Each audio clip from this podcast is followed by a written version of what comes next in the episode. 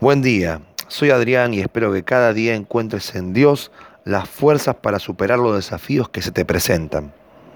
¿Cuántas veces sentiste que las circunstancias que te tocan vivir gobiernan sobre tu vida? Ayer meditamos acerca del ejemplo de Zacarías y Elizabeth, su andar irreprensible delante de Dios y de los hombres.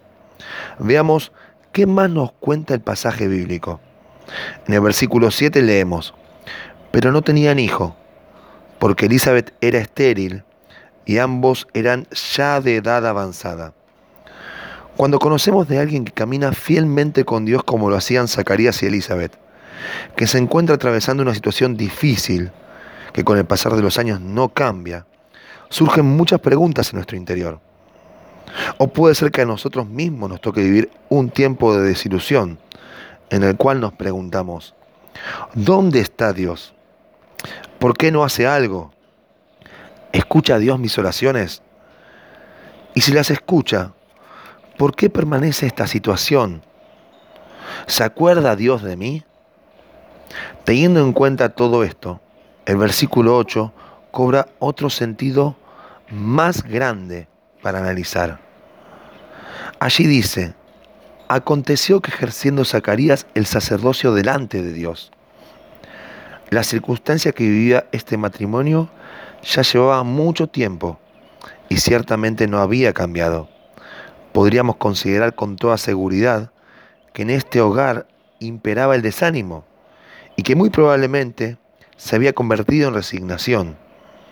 Pero hay una actitud muy valiosa en, estos, en estas dos personas que nos deja una enseñanza de gran valor para cada uno de aquellos que tienen que luchar contra la resignación o la desilusión. Las circunstancias vividas no se convirtieron en un impedimento para servir a Dios. Esto no significa que les haya resultado fácil, ni que sus preguntas habían recibido respuesta, al menos hasta ese día. De alguna manera, no sabemos cómo, encontraron la forma de seguir adelante viviendo con esta desilusión. Y no solo eso, sino que siguieron adelante sin perder el rumbo, viviendo delante de Dios.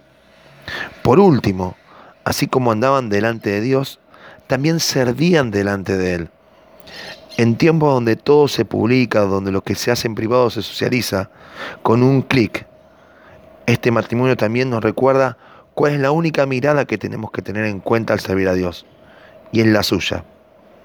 Señor, ayúdame a seguir adelante y a no perder el rumbo a pesar de las situaciones que puedan producir desánimo y resignación en mi vida. Renueva mi visión.